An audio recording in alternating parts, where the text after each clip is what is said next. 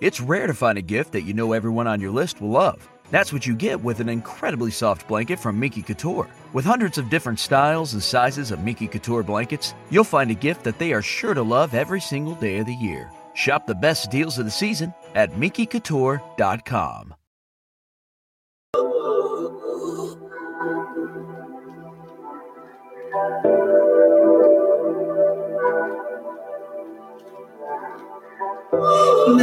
내맘 안에 아무리 물을 줘도 피어나지 않았던 것 시들어져 버리고 꽃잎은 떨어지고 그렇게 사라질 때쯤 나에게 찾아온 작은 변화. 널 만난 후로 난 달라졌어 내 전부는 너야. 작은 되어 너를 꽃을 영원히 지켜줄게. 곁에서 우리들만의 공간 속에서 시들지 않게. 영원히 너와 나와 그렇게 우리 둘이면 돼. life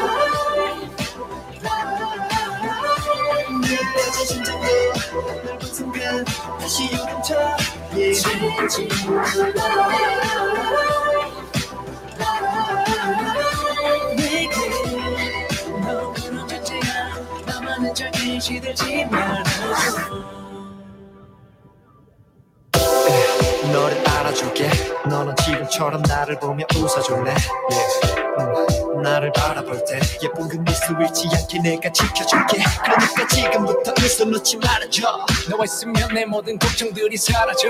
내 삶이 변화한데 너의 삶도 바꿔줄게. 아름다운 너의 모습 영원할 수 있게. 나에게 찾아온 작은 변화 널 만난 후로 난 달라졌어 내 전부는 너야. 작은 봄에 되어 너를 꽃을 영원히 지켜줄게. 곁에서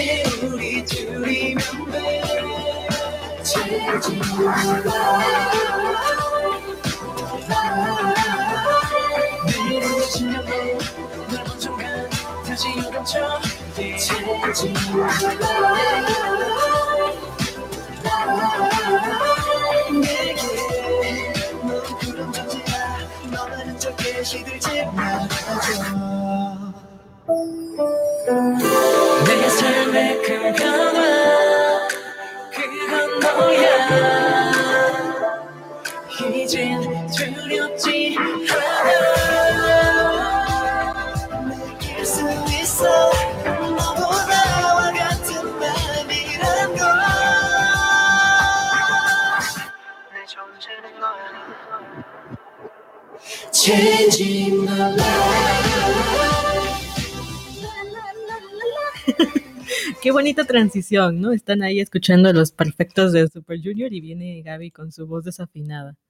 Ay, la vida, buenas como buenas las tengan. Bienvenidas a un nuevo episodio de Fuyoshi Senpai. Hoy estamos en una transmisión en vivo que se hizo para las chicas de Patreon. Chicas, chicos de Patreon, muchas gracias por estar aquí apoyando mi trabajo. Y bueno, Mando saluditos a Red, a Lico, a Katy, que ya los estoy viendo por aquí en la transmisión. Muchas gracias por estar participando y por solventar que esto se siga produciendo. Espero que este episodio les guste. Y bueno, vamos a comenzar, querida Kouhai. Hoy traigo un episodio de esos que suelen darme eh, úlceras, ¿vale? O sea, esta es una úlcera chiquita, esta es una úlcera bebé, una úlcera que mm, se estaba formando ahí y al final, pues, no, mm, se quedó como a medio camino, que se llama Y si fuéramos nosotros, de Becky Albertalli y Adam Silvera. Esta novela la tengo desde hace un montón de tiempo Creo que de hecho estaba en un live en Instagram cuando hice la, cuando me llegó el paquete y tardé un montón en leerla y ahorita os voy a explicar por qué. Así que bueno, eh, yo intento hacer estos episodios donde berreo sobre las cosas que no me gustan y de todas maneras me, me he enterado que ustedes de todas maneras la leen. Y yo pienso, ¿para qué hago esto? Eh, les quiero advertir así de, ahí esto no me gustó y es como, que, que, que es como psicología inversa. Les digo, no lo lean y van y lo leen. Así que bueno. Si eres una de esas, que sepas que el infierno tiene una parte reservada para esa gente. Ah, eso también me pasó mucho con el episodio de los 10 años en los que más te amé. Yo siempre les recomiendo que vean lo que les recomiendo o lo que no les recomiendo, porque así saben si les gusta o no, ¿no? Si te gusta, si no te gusta. Y dices, Gaby, coincido, Gaby, no coincido. Pero luego tienen el descaro de irme a escribir a mi Instagram, a mi Discord y decirme, Gaby, sé que dijiste que esta historia era una mierda, pero aún así la leí. ¿Y qué crees? Sí, es una mierda. Y yo, ¿por qué? ah, básicamente, Gaby, porque dijiste que no la leyera, la leí. Hashtag F por mí en el chat. Bueno, si es la primera vez que estás aquí, querida Kouhai, bienvenida. Si nunca me habéis escuchado, que sepas que esta es una, una reseña a full spoilers, lo que significa que si no has leído este libro, te vas a ir con muchos spoilers y que hay gente a la que no le gusta. Yo de verdad que pienso que, que, la gente que somos mmm, Team Spoilers tenemos como más supervivencia, ¿sabes? El otro día estaba yo en TikTok, ahí voy a divagar. Paréntesis, eh, si es la primera vez que estás aquí, que sepas que estos lives son divagación total, es 50% libro, 50% yo diciendo estupideces. Entonces, si estás buscando una reseña de tres minutos, por favor, This is not your space, ve a YouTube y búsquete una reseña ahí cortita o a Goodreads para que sepas de qué va. Y si fuéramos nosotros, si vienes por la anécdota, entonces sí quédate porque esto probablemente dure una hora. Voy a intentar que no sea muy largo porque hoy amanecí, bueno, yo, yo amanecí bien, gracias al Señor, del Lord, pero mi jefita no, mi mamá amaneció un poquito enferma, no sabemos qué tiene, ahorita está literalmente dormidilla, pero en cuanto se despierte queremos llevarla al doctor. Entonces voy a intentar no tratarme mucho esta vez por una cuestión fuera de mí, que es que si mi mamá se despierta quiero ir luego, luego al doctor porque me da mucha angustia. Si ya has seguido mis episodios anteriores y sabes mi historia, porque siempre estoy contando, sabrás que tengo una... pánico con el tema de las enfermedades, entonces ahorita no estoy así que digas, uh, muy bien, de hecho estoy un poco nerviosa por, por ese tema, pero voy a intentar que esto sea lo más ameno posible para no estarte con mi cháchara de, de mis problemas familiares. Bien, mmm, ¿qué estaba diciendo? Sí, soy Gaby, full spoilers.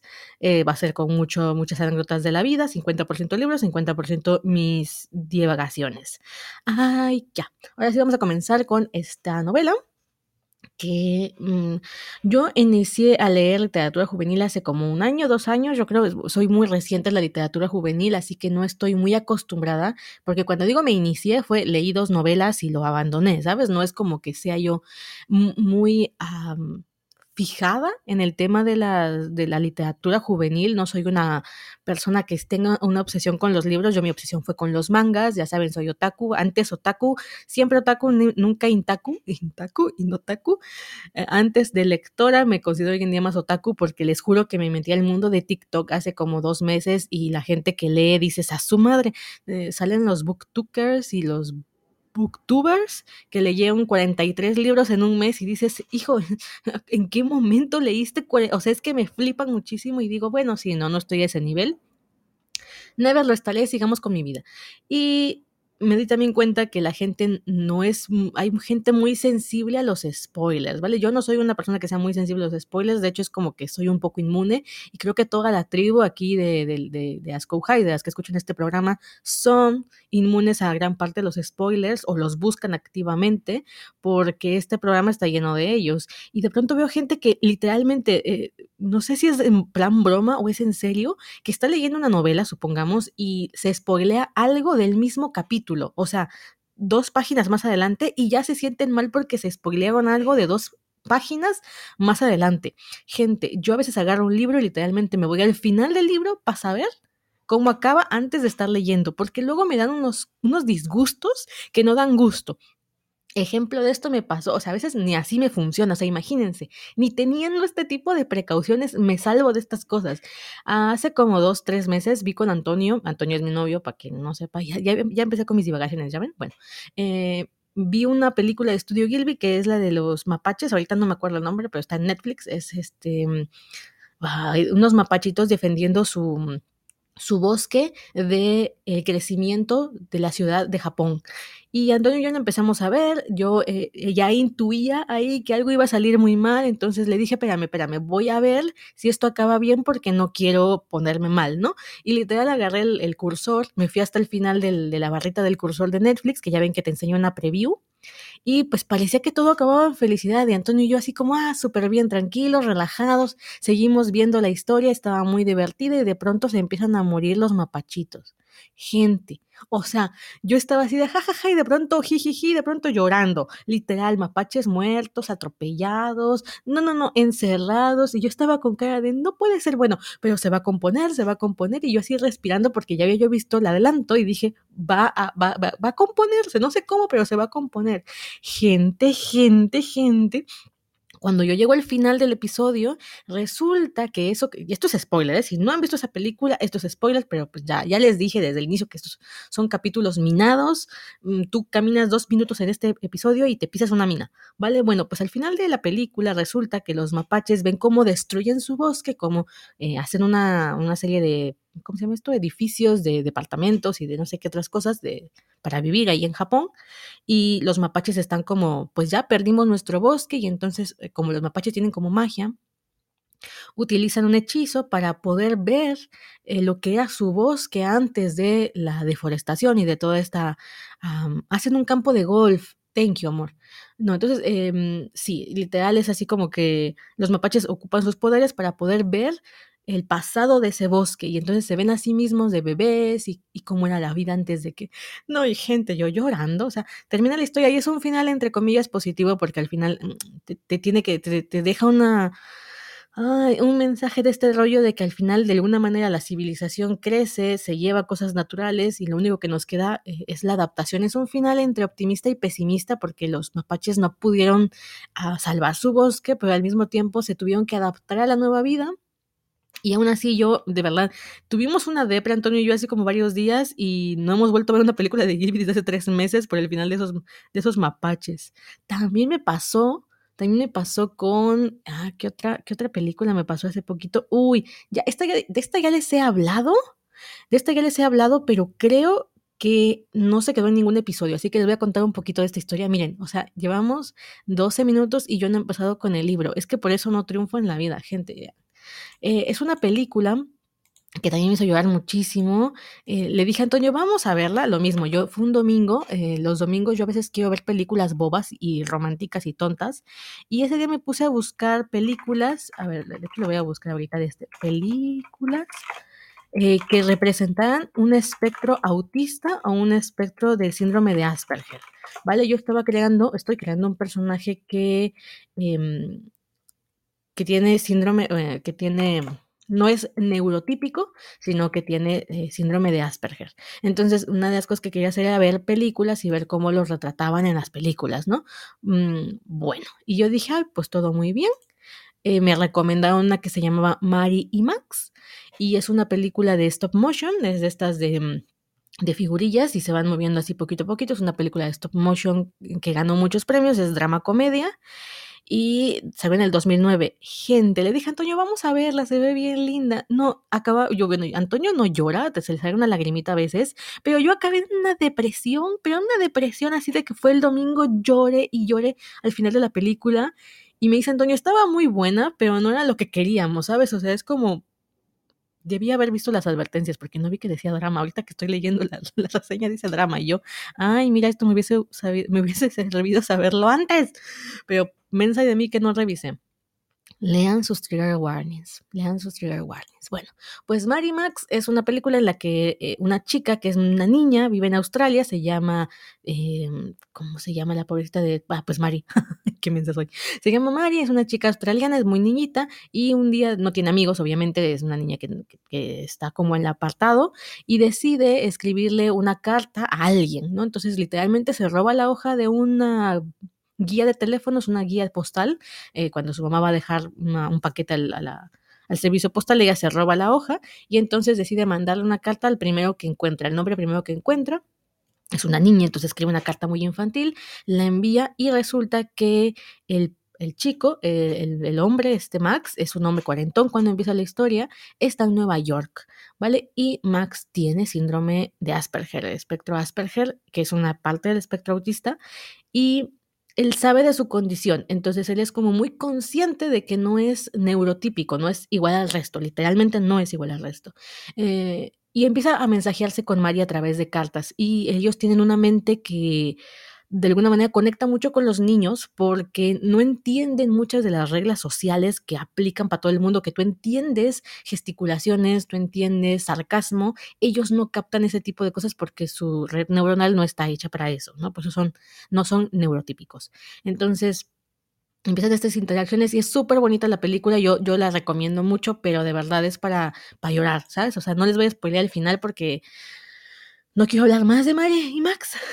Me entra la depresión, pero véanla si pueden la oportunidad. Un día que digan, hoy quiero eh, liberar a mi ser masoquista interior y quiero llorar y quiero que haga una limpieza interior. Yo a veces creo que si llegas a necesitar este tipo de limpiezas interiores, que dices, hoy quiero leer algo que me haga llorar, ¿sabes? A mí también me ha pasado que digo, hoy sí necesito algo para llorar y vas y buscas algo que te haga mm, sufrir, ¿vale? Bueno, yo les recomiendo Mary Max para un día que digan, hoy quiero sufrir de agrapas, vale, va, Mary Max. Pero de pronto estás en un momento como, como hoy, que yo despierto y me entero que mi mamá se siente bastante mal y no sabemos qué tiene, y me empieza la angustia, y en mi cabeza empieza como a, decir, bueno, ¿y ahora qué?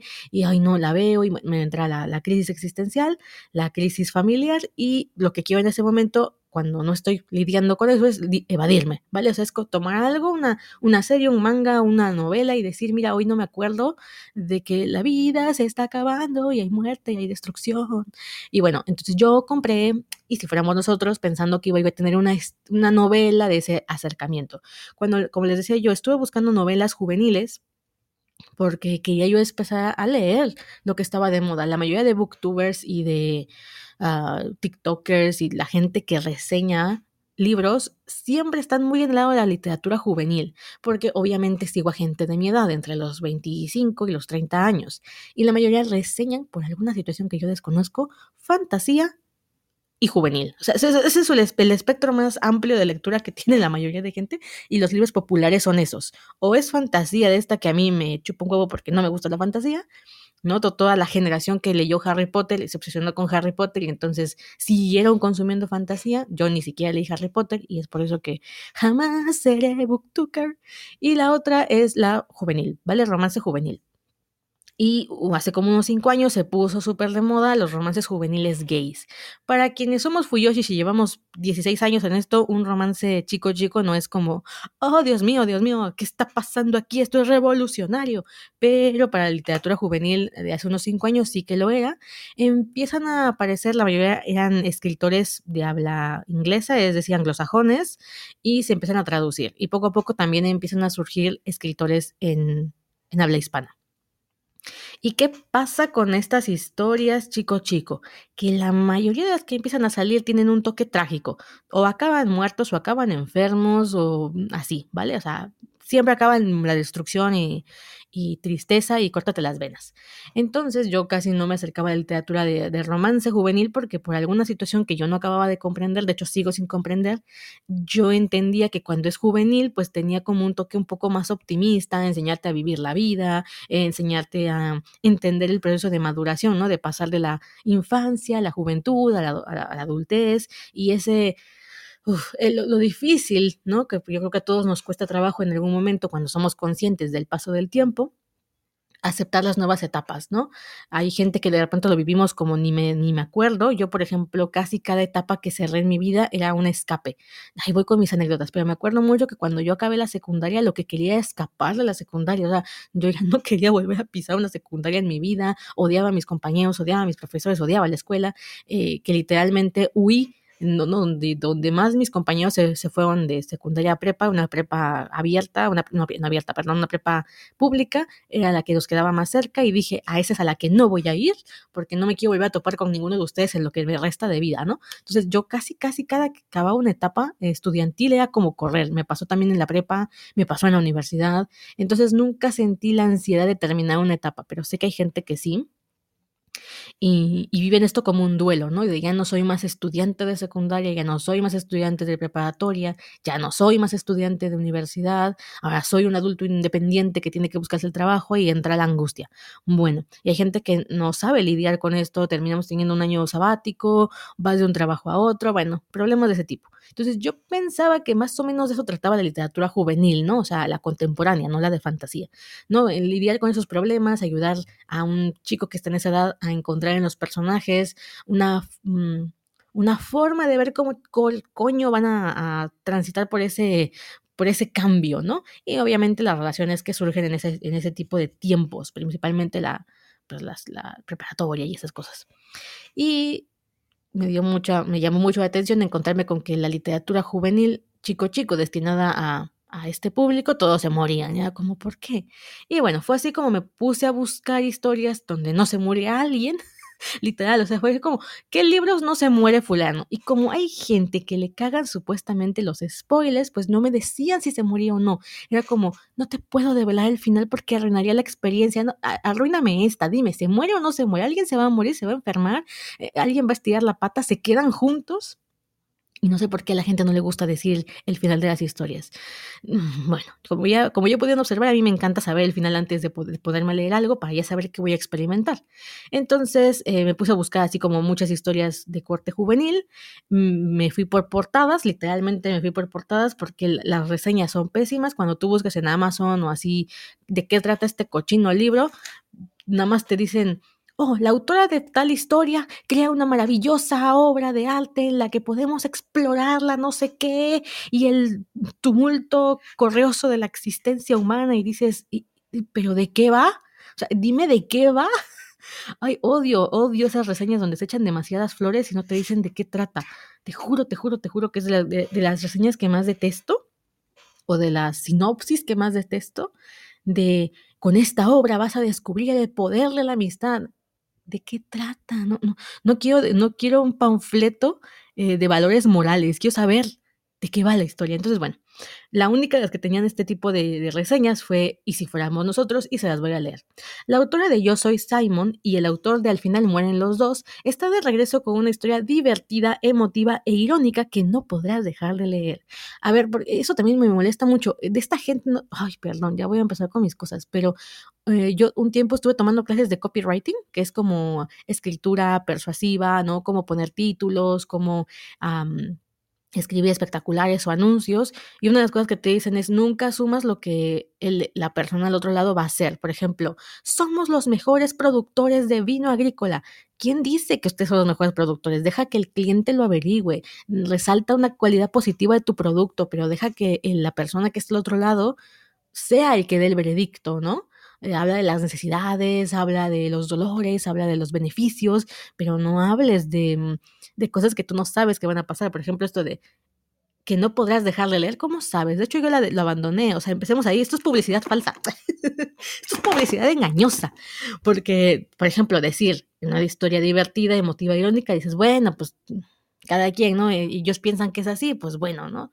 Pero ya que me digas que no podré dejar de leer, eso ya eh, es demasiado para mí, pero bueno.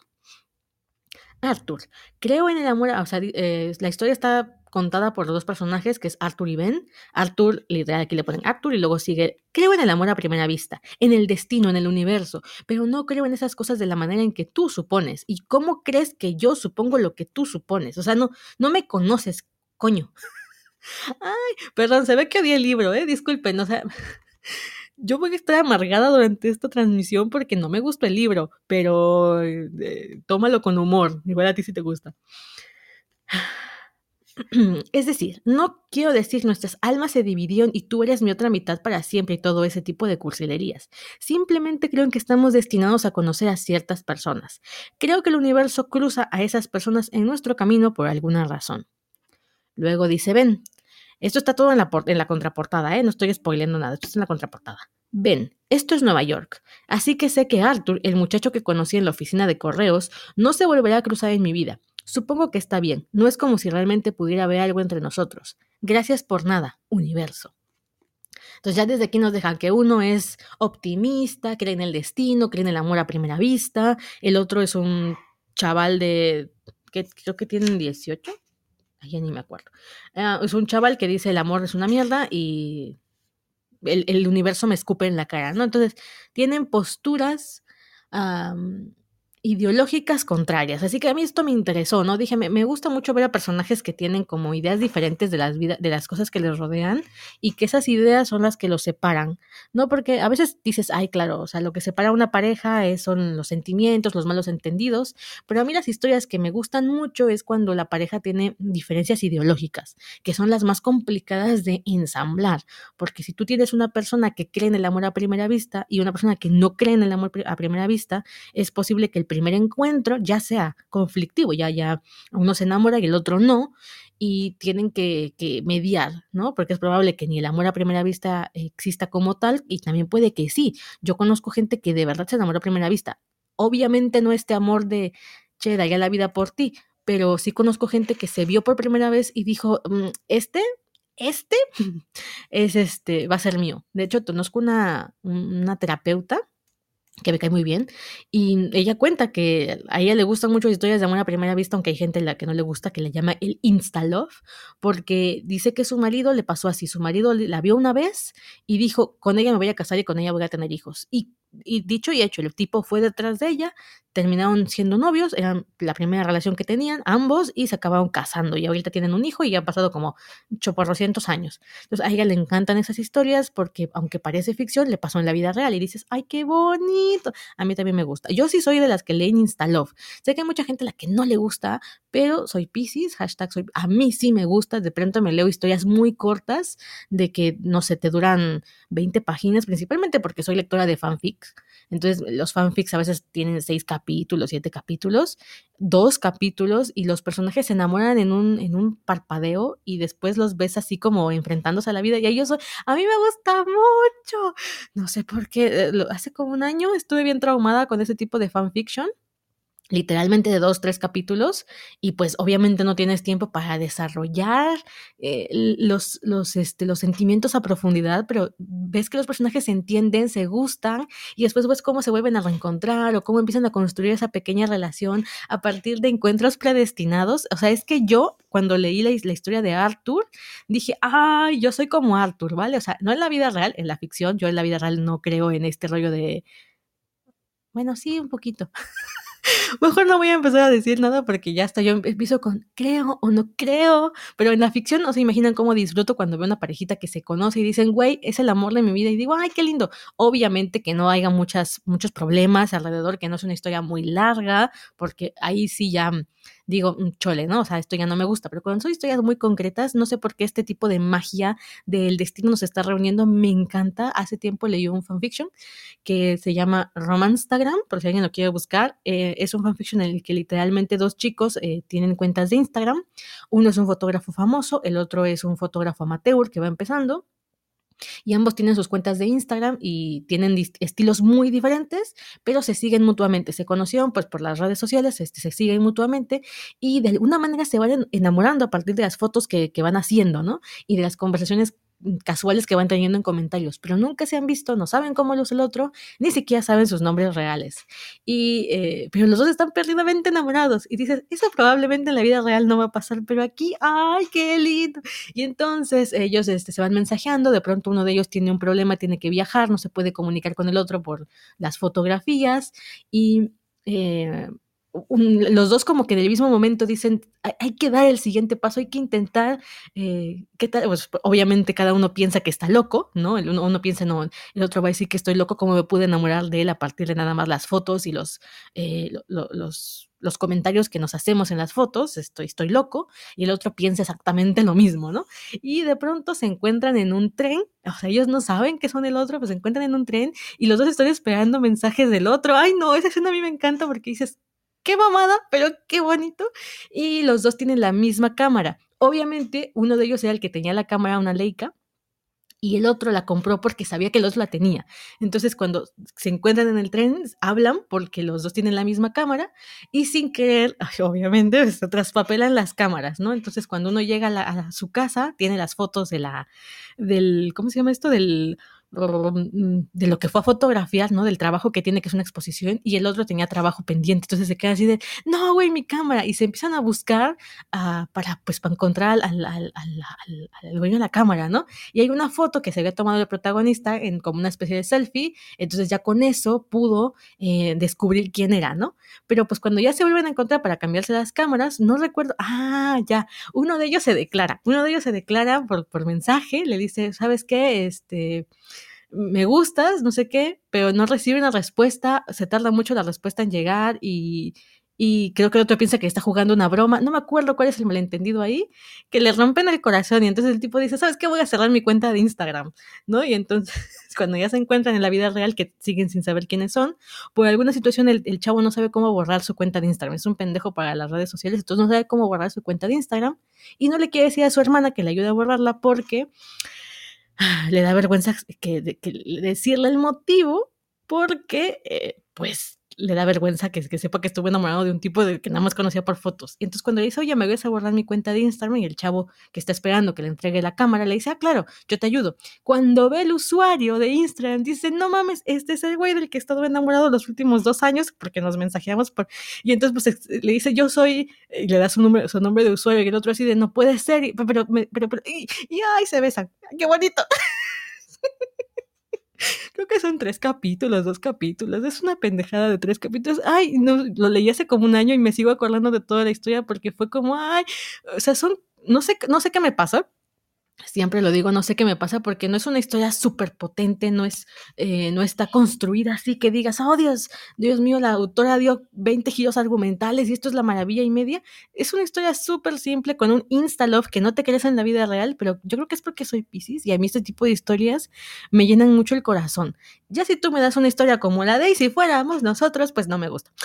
y vas a pensar, pero ¿qué onda? ¿Eres romántica? ¿No? Y esto lo cuento también porque luego la gente que se dedica a reseñar o a echarle mierda a la literatura romántica es porque en realidad no les gusta la literatura romántica, no les gusta el romance y yo no entiendo por qué leen romance. Es como que ven una comedia romántica porque odian las comedias románticas y quieren criticarlas. Y esa gente me caga, me caga la madre. O sea, no la soporto porque es como, si querías ver un thriller psicológico, te hubieses visto un thriller psicológico. ¿Por qué calificas a esta estupidez romántica con tu panorama de thriller psicológico, así no funciona la situación. Entonces, les cuento esto de que a mí me gustan los fanfics pendejos para que entiendan que yo mm, no es tan difícil llenar mi corazoncito de pollo, no es tan difícil. Entonces, luego no entiendo por qué este tipo de historias no me acaban de gustar si supuestamente tienen todo para gustarme. Y luego entiendo por qué ahorita les voy a explicar. Muy bien, y si fuéramos nosotros, llevamos media hora, sí, ya, ya, ahora sí me voy de corrido con el libro, si no, no acabamos. Bueno, ya les leí la reseña, ya les leí que Arthur tiene una visión romántica de las cosas y Ben no. Vale, Arthur está en este, Nueva York, él es de Georgia, él, no, no, vive en Nueva York, él es de Georgia y fue a Nueva York a hacer prácticas profesionales a la empresa de su mamá. Entiendo que sus papás están divorciados y entonces eh, él nada más fue a las prácticas a Nueva York durante una temporada. No me acuerdo si son tres meses o dos meses. Y Ben vive en Nueva York. Ben acaba de terminar con su novio, te, terminó una relación así de que hace dos días descubrió que, el novio le ponía los cuernos, creo. Y eran amigos, Ben tenía a su novio, eran súper amigos, empiezan a enredar románticamente y es donde todo se va al garete. Y Ben no quiere ver a su exnovio, entonces lleva una caja a correos para entregarla y que se la manden al, al exnovio. Viven en la misma ciudad, pero como no lo quiere ver, lo va a dejar a correos. Y Arthur lo ve, o sea, literalmente lo ve pasar y se enamora de él, porque como dijimos, Arthur cree en el amor a primera vista. Entonces lo ve y le gusta el muchacho y lo sigue a la oficina postal y ahí le empieza como a sacar sus datos a partir de plática, ¿no? Entonces a, a Arthur le encanta Ben y Ben es como, mira, este chico raro, ¿no? Y se separan porque en ese momento, por alguna situación que yo no entiendo, hay un flash mob ahí en Correos que está en Nueva York, como en, el mero centro, y empieza una apuesta artística, entonces entre toda la algarabía y la gente se separan. Esto pasa en las primeras cinco páginas, ¿vale? en, el las primeras cinco páginas se encuentran los protagonistas y yo dije, esto me va gustando. A mí me gusta mucho cuando los protagonistas se encuentran ya. O sea, yo vengo por una historia de amor que se conozcan ya, por favor. Pero a partir de ahí, de la página 5-6, vamos a estar 80 páginas 80 páginas eh, intentando ver cómo se reencuentran los personajes, ¿vale? Porque como se separaron en esta en este flash mob, pues Ben nada más se acuerda de que el Arthur traía una una corbata de perritos y Arthur pues se acuerda de que, o sea, el, el Arthur es tan stalker que se queda con la etiqueta de la caja del envío porque Arthur eh, al final se entera que Ben no la envía. O sea, Ben la va a enviar, pero cuando le dicen el costo para mandarla, eh, Ben dice, no manches, está muy caro. ¿No? Realmente el tipo no quería mandarla porque todavía no se puede deshacer del el exnovio. El, el tema de la, de la caja me dio mucho cringe porque entendí que fue una especie de simbolismo de que para que Ben pudiese empezar una nueva relación tenía que soltar esa caja, eh, soltar la relación anterior para poder iniciar una nueva. Todo muy bien ahí, pero neta, o sea, eh, eh, es como cuando tú dices, estoy viendo una historia y hay un simbolismo, un, un, elemento, eh, un elemento bonito que tú cuando lo empiezas a analizar dices, oh my god, significa esto. Y aquí está como muy en tu cara, ¿sabes? Es como, mira, una caja, simboliza la relación vieja de Ben, trágatela. es como muy obvio, como, como que no, yo siento así, igual ya es como, no me gustó la novela y soy muy crítica, igual es como, creo que el lector es imbécil y entonces le digo, mira, la caja, la caja, y le recuerdo la puta caja todos los pinches capítulos para que sepa que Ben no ha superado su relación pasada. Ya entendí, gracias. Así que la caja me caga la caja, ¿no? Entonces, de hecho, en la portada, eh, que que portada, la portada no sé por qué, mmm, estoy entre que me gusta y la odio. Eh, está como la ciudad de Nueva York atrás, que son los edificios altos, y está Ben y Arthur viéndose, eh, como que van pasando, los dos van en la calle y se miran de reojo. Esa idea me gusta. Pero ¿por qué hay una cosa de estas de agua? Hay, uno de esos este, dispensadores de agua para cuando hay incendios y los, los bomberos llegan ahí y los, lo meten la, la, manguera. No me acuerdo cómo se llama esa madre, pero bueno, hay una cosa de esas. Y Ben va cargando la caja para que, que te recuerden la chinga caja. No sé, la portada, no sé si la odio o... Sí, la odio. Chinga, odio todo. Muy bien. Entonces, se conocen en la página, como dije, en la página 1 a la página 10 se conocen, y de la página 10 a la página 90 vamos a ver cómo Ben intenta superar al exnovio. El Ben está intentando como conseguir un trabajo en Nueva York de medio tiempo porque tiene clases de regulación. Perdió a sus amigos porque su mejor amigo era su exnovio y la amiga que tenían en común pues se quedó como dividida de que apoya a uno o apoya a otro. Entonces se fue a apoyar al, chico, al, al exnovio, y él se queda como solo y se siente traicionado. Entonces está buscando distraerse, mientras Arthur está trabajando eh, con la mamá y está buscando a Ben, ¿vale? O sea, Arthur es como el que va a mover la trama porque dice, el chico me encantó, me gustó tanto Ben, no entiendo por qué pincha amargado, pero a él le gustó Ben y empieza a hacer un montón de cosas para encontrarlo. Entonces, eso me pareció lindo. Eh, mucha gente se quejó de, de Arthur y yo creo que esto es un punto que siempre va a ser debatible. A mí me gustan mucho los personajes intensos. Siempre lo he contado. Esta gente que de repente dice, güey, tuve un crush y no le da miedo perseguir el amor, ¿sabes? Me, se me hacen personajes muy valientes que dicen, mira, igual y me rompo el corazón, pero lo voy a intentar. Pero eh, aunque me gusta este tipo de personajes stalkers e intensones, Arthur no me gustó. Arthur no me gustó y no, no conecté nunca con él. Entonces eso crea que toda la experiencia lectora sea muy castrosa, ¿vale? O sea, si no te cae bien Arthur, que es uno de los, de los grandes este, narradores, pues todo lo que hace te va a parecer exagerado, te va a parecer fantasioso, te va a caer gordo por intenso y celoso, pero bueno, a mí usualmente me suelen gustar este tipo de personajes, no es que no me guste por, por stalker o por, por celoso, porque a mí me gustan ese tipo de personajes. Arthur en específico como personaje no me gustó, ¿vale? Mucha gente lo criticaba por este rollo de que era celoso y de que era manipulador y de que era stalker e intenso. Y yo no, no es por eso que no me gusta, o sea, eso es lo chistoso, porque soy muy fan de los personajes de Stalkers. Digo, Aidan, que es mi protagonista de la novela que escribí hace medio año, eh, perdón, pero el tipo coleccionaba fotografías de un hombre muerto. O sea, es que mis personajes también son súper intensos, por eso no es por eso que no me caiga bien Arthur, simplemente que pinche Arthur me cayó gordo. Muy bien, entonces eh, resulta que Arthur por fin se decide a poner un anuncio, literalmente hace un anuncio de de, oye, te conocí en tal lugar, eh, me llamo fulano de tal, me llamo Arthur, me gustaste mucho y ojalá nos podamos volver a, a, encontrar. Y le deja el número y lo pega en un lugar donde venden café, ¿vale? Lo pegan varias cafeterías y literal un, acosador, ¿vale? O sea, y, y, en vez de que eso me parecía romántico, no sé por qué no me pareció romántico. Creo que tiene que ver con el hecho de que se habían visto una vez, ¿sabes? Pero no, o sea, ahí voy con otro fanfic que leí. ¿Por qué soy así? Leí un fanfic que trata sobre, se llama, mm, se llama Encuentros conversaciones y encuentros, creo que se llama. Es, pueden ir a, buscarlos en mi página web, gabyfigueroa.com. Hay una entrada en la que hablo de el Unjae, eh, Unge, la pareja de Nuke y Donge de Super Junior, y dejé ahí mis fanfics favoritos. Todos los que estoy comentando en el live de hoy son de esos. Bueno, hay uno que se llama Entre Conversaciones algo así, y son dos personajes que literalmente se conocen en una tarde, en una cafetería. Eh, uno de ellos está haciendo un trabajo muy importante de, de, la escuela y el otro no me acuerdo qué chingo está haciendo. El chiste es que los dos se encuentran en la misma mesa, se sientan, cada uno con sus cosas y de pronto por alguna razón se ponen a platicar. Y en esa plática se, se, se enamoran, básicamente, o sea, se, se, caen muy bien, se caen muy bien, pero son imbéciles, entonces cuando terminan de platicar, cada quien se va por su lado y ya que están llegando a sus casas, casi casi, dicen, oye, me cayó demasiado bien el chavo y no le pedí el número, ni siquiera le pedí su nombre, no creo que sí se sabían sus nombres, pero pero no se, no, no se podían encontrar, ¿no? Eh, uno de ellos estuvo volviendo a la cafetería a ver si lo volvió a ver, el otro vivía lejos, entonces eh, las pocas veces que llegaba a buscarlo, no lo encontraba. Y se quedaron con esa sensación de, che, creo que había conocido el amor de mi vida y lo perdí. Y eso me pareció súper romántico y, y, el intento ahí de estarlo buscando también me parecía lindo.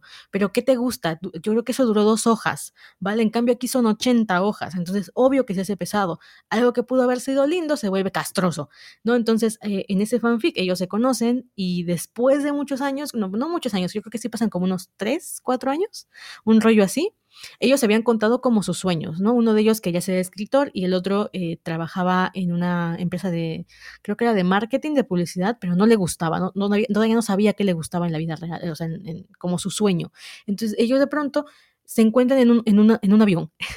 Pasan tres años, van en un avión y de pronto el, el chico se sienta, el, el protagonista era Nuke, Hugh se sienta y descubre que el chico que está a su lado es el chico de la cafetería, entonces se queda así de no puede ser, porque realmente como que nunca lo, nunca lo superó, ¿sabes? Se conoció en esa única ocasión, pero como que le gustó tanto que nunca lo superó. Entonces se pueden a platicar otra vez porque se reencuentran y se dan cuenta que los dos se gustaban muchísimo mutuamente y que se habían buscado, ¿no? O sea, tienen la conversación y dicen, nos buscamos y no nos habíamos encontrado.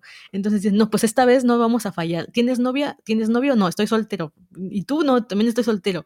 Y entonces ahí dicen, pues hagámonos novios. Y yo, ay, qué pendejada, pero qué bonito. Y se hacen novios. Entonces esta vez supuestamente no van a cometer el mismo error porque resulta que ellos pensaban que iban al mismo destino, que era Los Ángeles, pero no.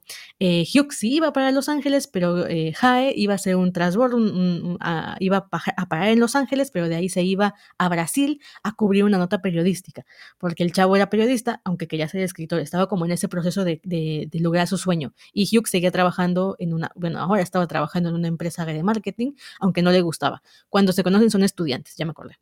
Vale, pues entonces eh, hacen el transbordo y entonces pues ya se dan su primer beso y todo es súper lindo y le dice, vale, cuando llegues a Brasil me llamas eh, y cuando regreses a, a Corea, pues eh, retomamos donde lo dejamos, ¿no? Perdón, cuando regreses a Nueva York, porque el, el fanfic está ambientado en Nueva York. Eh, cuando regreses, pues, pues, pues eh, empezamos nuestra relación, ¿no? Y entonces ellos así como, ay, súper ilusionados. Pero Jae es bruto, entonces llega a, a Brasil y cuando va por la calle escribiendo un mensaje para decirle a Hugh que ya había llegado, le roban el celular.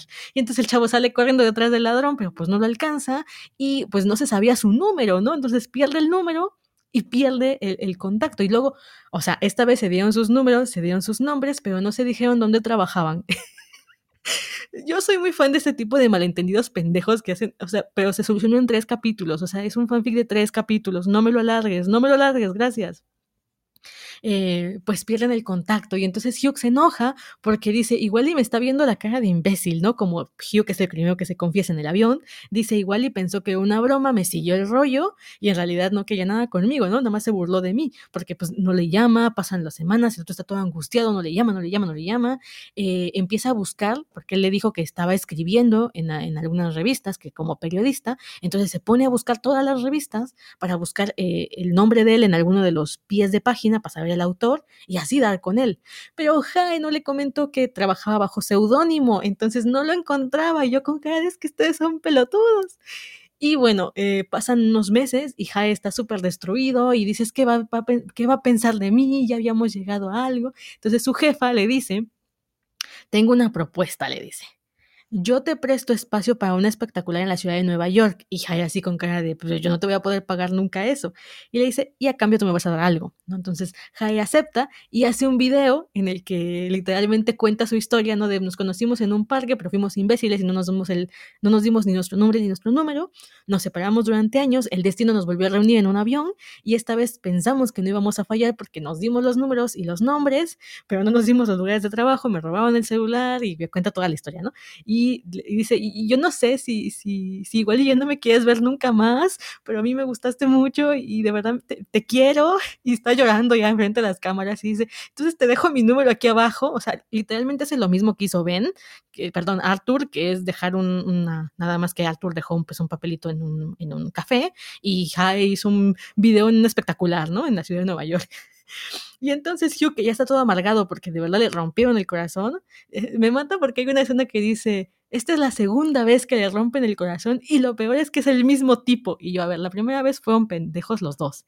Esta vez también, pues, pero, pero ay, qué lindo. Y eh, cuando Hugh está todo amargado así de que pues, me vio la cara, va saliendo de la oficina y ve que todo el mundo está viendo un video y entonces pues cuando Hugh ve el video pues es, es, es, es, su, es su novio, su exnovio, no sé exactamente qué es, lo ve y dice, por Dios es Jae, y entonces dice pues el, el, tipo entra como en crisis y sale corriendo hacia donde se ve que se está grabando el video, pero pues el video era pregrabado y yo así con cara de Hugh, eres menso, ¿no? Pero pues el Toto va todo emocionado, llega a la, a la calle en la que diga, eh, te dicen ahí qué calle de Nueva York es, no me pregunten cuál es, este, pero es una calle muy popular, está viendo el, el anuncio, eh, bueno, el, el video, y entonces está así como voy a, voy a marcar, ¿no? O sea, saca el celular y va, va, a llamarlo cuando ve que está al cruzar la calle, porque el chico está viendo su propio video y yo, no, y entonces pues yo literalmente se cruzan miradas y entonces así como no puede ser y pues corren hacia ellos y eso somos súper lindo y a mí se me hizo súper romántico porque soy así de mensa y le dice, te ves bien bonito en el video y yo, güey,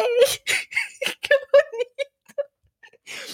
Y pues se besan y ahí ya se aprenden el número de memoria para que no les vuelva a pasar esto y pues se hacen novios. Ah, y bueno, los graban, ¿no? Los graban porque había un reportero por ahí, no sé qué chingo está haciendo el reportero por ahí, el chiste es que es como, oh, son los tipos del video y los graban y se vuelven virales y resulta que la jefa de Jae lo que había hecho era hacer una especie de promoción.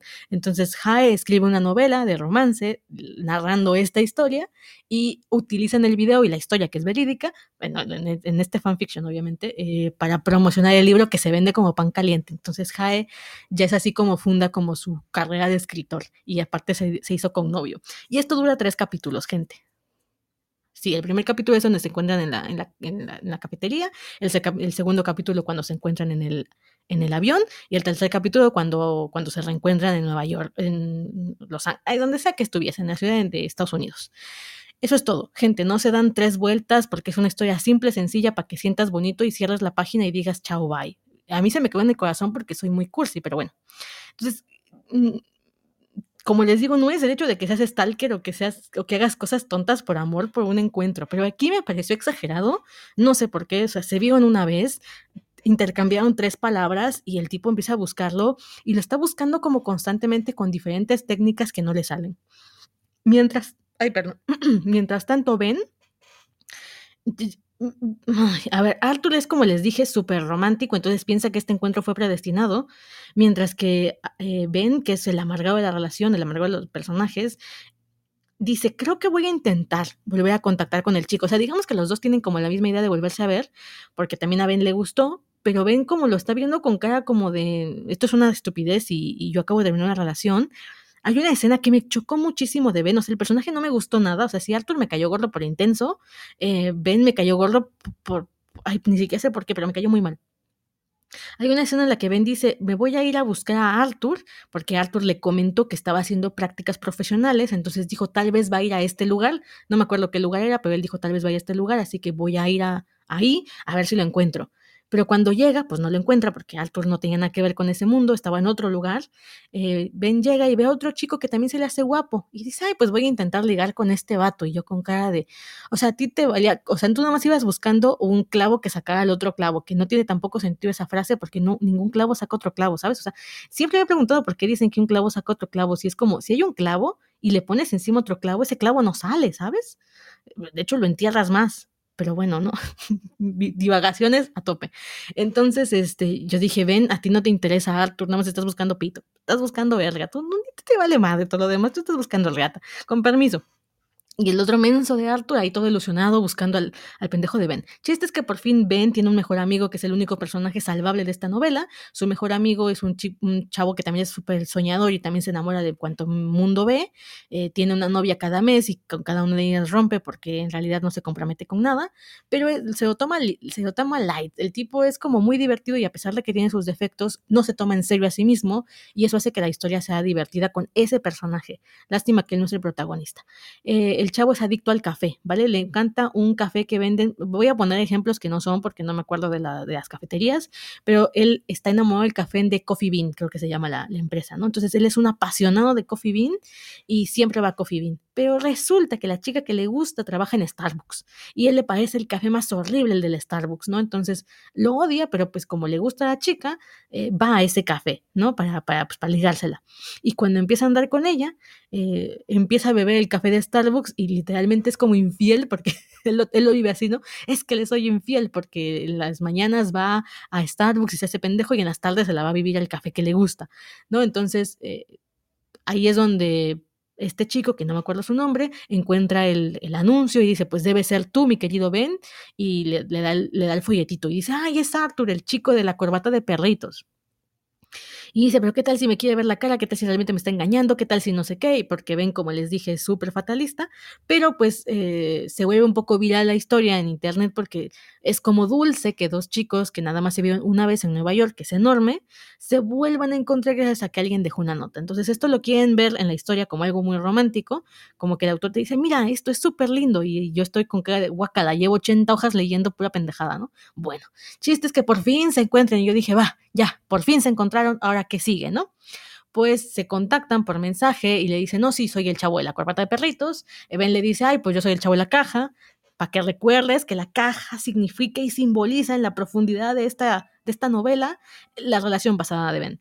Entonces ellos deciden ir a una cita y en esta primera cita, pues Ben es el que la organiza y Ben nada más tiene experiencia con el exnovio entonces dice, pues voy a llevar a Arthur al mismo lugar que llevé a mi exnovio, porque es el único lugar que conozco. Y yo, es en serio, vives en Nueva York, cabrón. ¿Vivías en Oaxaca? Es que te juro, vives en mi rancho, aquí en Oaxaca hay dos cines. Bueno, ahorita ya hay tres, pero cuando yo empecé a andar con mi primer novio, creo que eran dos cines, gente. O sea, entonces, donde llegó la exnovia te va a llevar a ti también, pero porque no hay otro lugar a donde ir. Aquí en este estado no hay nada que hacer, les juro. O sea, o vas al cine o vas a beber. No, no hay muchas opciones para divertirte por aquí, les juro, que es como mm, tienes una opción y media. Entonces, literal es como, pues no hay de otro, tienes que ir a los mismos lugares que fuiste con tu expareja porque no hay más lugares.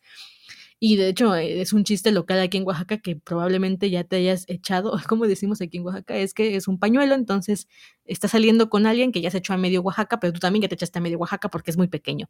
Esa es una exageración total, pero lo que sí es realidad es que hay muy pocos lugares recreativos para gente joven, muy pocos lugares. Hace unos años como que empezó a haber más cositas que hacer, pero en realidad son muy limitadas.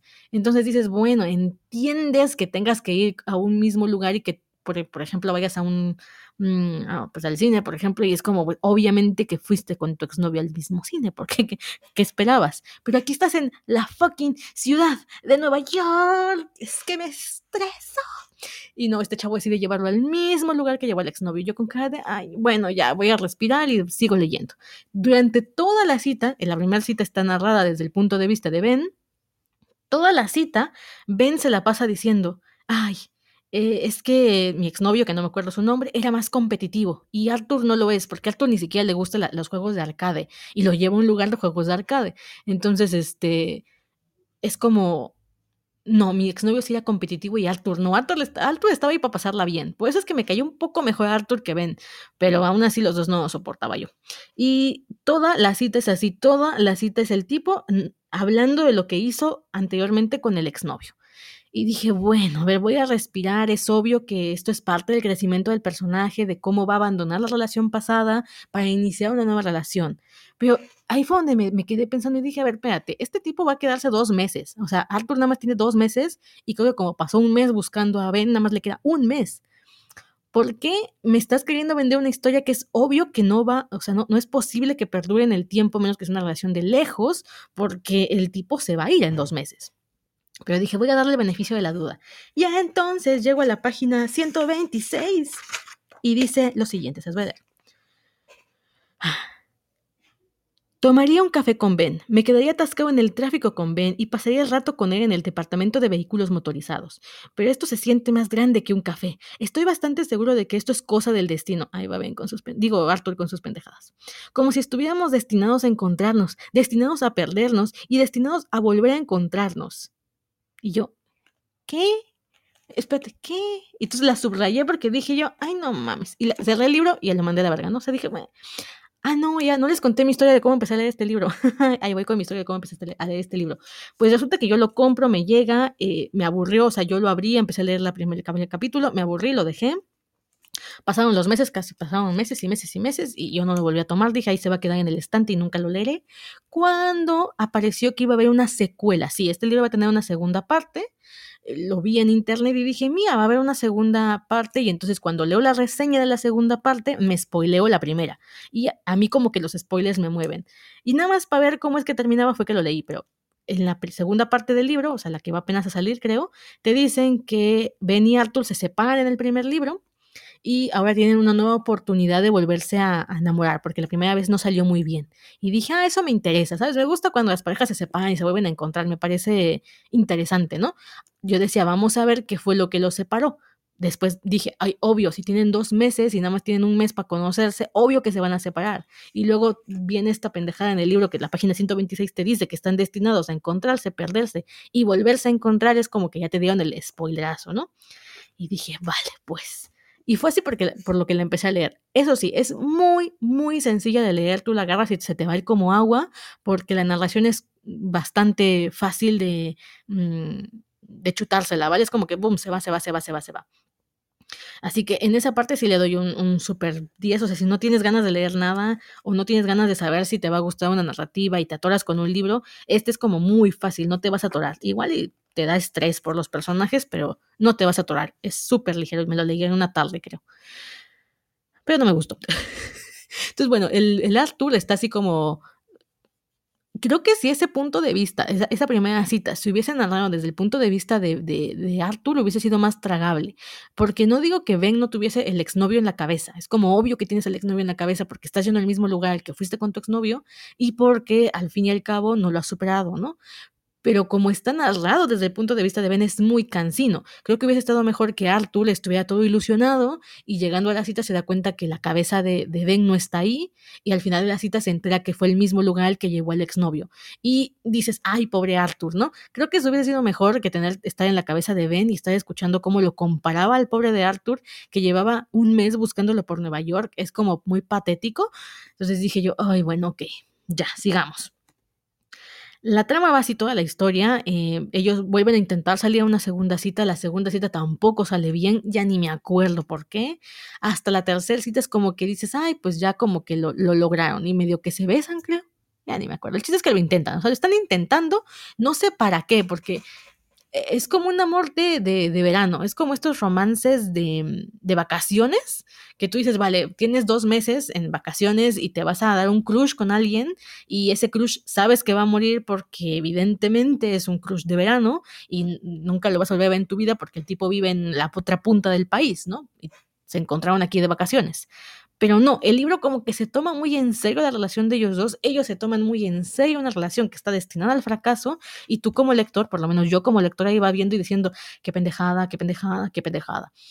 Tienen problemas de comunicación extremos, eh, no son chavitos, o sea, entiendo que ellos ya tienen entre 18 y 19, por algo Ben está haciendo prácticas profesionales y el otro eh, está en campamento de verano, terminando la escuela, un rollo así. Entonces dices, a ver, sí, intento ponerme en el lugar de ellos y decir a los 16 yo también era bien bruta para comunicarme. Obviamente no tienes la experiencia para decir las cosas que te molestan, las cosas que te gustan, pero usualmente eso se da cuando ya estás en la relación, ¿sabes? Cuando ya estás en una relación y es tu primera relación o, estás muy joven y dices pura estupidez y no sabes cómo lidiar con los problemas, vale. Pero estos ni siquiera empezaron con, con, güey, me encantas, eres mi crush y vamos a intentar algo y después eso se va a ir desmoronando. No, es desde que el inicio está mal todo, o sea, está mal todo. Eh, ben no le cuenta a Arthur que, la, que él está en la escuela complementaria, en la escuela de verano, porque pues, reprobó, y que tiene que lidiar con el exnovio. No se lo dice. Y Arthur es celoso, ¿vale? Arthur es como pudimos ver muy intensón. A mí me gustan los personajes intensos, ya lo he dicho, pero es como mm, desproporcionado, creo yo. Por ejemplo, no sé, pienso en Aidan. Aidan es súper intensón, se enamora de un vato que está muerto. O sea, es que eso es intenso. Tipo encuentra, ahí voy con mis resúmenes de novelas que nadie me pidió. Aidan encuentra fotografías de un vato que está de un, fotografías de un tipo que vivió hace como 90 años y se enamora de esas fotografías y toda la vida vive con ese crush imaginario porque sabe que jamás va a ser real. Obviamente, si tú tienes un crush de tantos años, porque Aidan encuentra las fotografías cuando tiene 12, creo, y viaja al pasado cuando tiene 27, lleva la mitad de su vida enamorado de este tipo y de pronto viaja al pasado y se encuentra con él y dice, obviamente eso es el destino, pero es que hasta cualquiera de nosotros pensaría eso si hiciera un viaje al pasado con una piedrecita mágica y se encuentra su crush de toda la vida. No porque lo buscaste por la media ciudad de Nueva York, ¿sabes? O sea, es que esto, no sé, no sé, no sé, soy, soy yo, ¿qué diablos me pasa? El caso es que para mí Aidan es como, güey, si yo fuera Aidan, y me pasa eso, yo tampoco soltaba ni... O sea, me da igual que el tipo sea un mafioso de los años 20, ¿sabes? O sea, el, el, el, destino me mandó a tus brazos, literalmente. Yo también creería en el destino así. Pero aquí es como todo muy forzado, como que está desproporcionado para dos morros mecos en la ciudad de Nueva York. El chiste es que ya, están saliendo. Eh, Arthur es un fanático de Broadway. Él realmente como que su sueño es trabajar en Broadway. Está haciendo las prácticas con su mamá, pero su sueño es ser actor, cantante y esas cosas. Le encanta Hamilton. Hay un chingo de referencias. Ojo con esto. Si no te gusta Hamilton y no te gusta Harry Potter, vas a entender un tercio o menos de la cantidad de referencias que tiene esta novela a Harry Potter y a Hamilton igual y te, y te interesa y te ves el, el, musical de Hamilton, pero igual y dices, ya, güey, ya entendí que te gusta Harry Potter, ya cállate.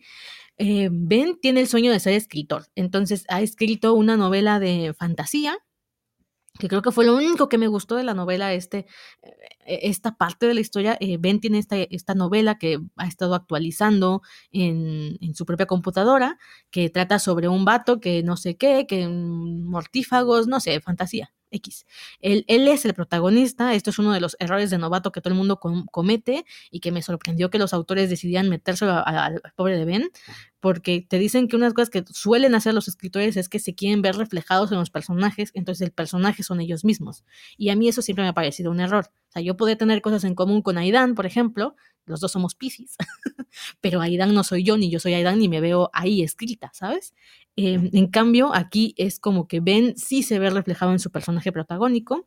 Está el exnovio en la historia, era la, era la, historia de amor entre él y este otro chico, que al final pues lo tuvo que eliminar de la historia, no sabía qué hacer con el personaje, porque como tronó con su novio, ahora no sabía qué hacer con el personaje. Y yo, claro, esas cosas pasan. De hecho, le pasó, ahí voy con mis referencias, pero le pasó a la autora de Amload, Amload Mother, Mother Between Life and Death, a Mother of Life and Death, perdón, que ya reseñé en este podcast, en el episodio de Amlot, eh, porque fue cancelada la historia y la autora dijo, esto fue lo que ella dijo, que AMLOD estaba muy relacionado a personas en su vida que por circunstancias ajenas a ella, es decir, probablemente circunstancias de, tema afectivo, eh, ya no estaban más en su vida y ahora no sabía qué hacer con esos personajes porque le recordaban a esa relación pasada. Y yo con cara de, ay, por eso separen su vida de las cosas que escriben, porque si no pasa esto. Y lo mismo le pasó al pobre de Bencito, el Bencito pues, ya no tenía novio y el personaje estaba ahí volando. ¿Y qué creen que hace Ben? Pues como se, pues, se encariña con Arthur y están saliendo, decide meter a Arthur a la novela también como su próxima pareja. Y yo con cara de, güey, llevas dos semanas con este tipo, dos semanas con este tipo, no lo vas a volver a ver en dos semanas aproximadamente, y ya lo metiste en tu novela, no vas a triunfar nunca, Ben. Por Dios. El chiste es que Ben intercambia como esta novela que está escribiendo, la, se la pasa a Arthur para que la lea, y a cambio el de Hamilton para tener como un tema común de qué hablar. Entonces, e, este intercambio es una, es una escena muy larga donde ellos van platicando, van viendo Hamilton al mismo tiempo y van haciendo referencias. Si tú no has visto Hamilton, no vas a entender ninguna de las referencias. Yo les juro que estaba con cara de, o sea, está bonito porque están compartiendo algo que le gusta mucho a Ben, digo a Arthur, y eh, eso, es, eso es un detalle, ¿no? Que tú te involucres con las cosas de tu pareja, eh, es algo positivo, porque no, las parejas no tenemos que gustarnos absolutamente lo mismo, las mismas cosas, y el hecho de que se involucren en lo que a ti te gusta y que tú te involucres en lo que a ellos les gusta es una muestra de afecto. Pero pues obviamente yo no entendía nada porque no he visto Hamilton. Entonces me acuerdo que estaba yo sentada afuera de la cocina leyendo esta escena porque creo que mi mamá estaba trapeando y entonces yo estaba mitad en la, en la historia, mitad hablando con mi mamá porque era como si, si me intento leer, ah, ya me acordé, me salí al patio porque me estaba durmiendo. Estaba yo leyendo esto y me estaba yo durmiendo. Dije, qué flojera, voy a dar una vuelta al patio en lo que voy leyendo para que me toque el aire aunque sea y no me duerma yo. Y bueno, ya tienen esta conversación larguísima. Eh, las referencias a Harry Potter vienen porque a Ben le encanta Harry Potter, por eso está escribiendo. Y Arthur lo motiva a que empiece a publicar su novela en, la, algo así como Wattpad, ¿no? Para que se vaya siendo conocido.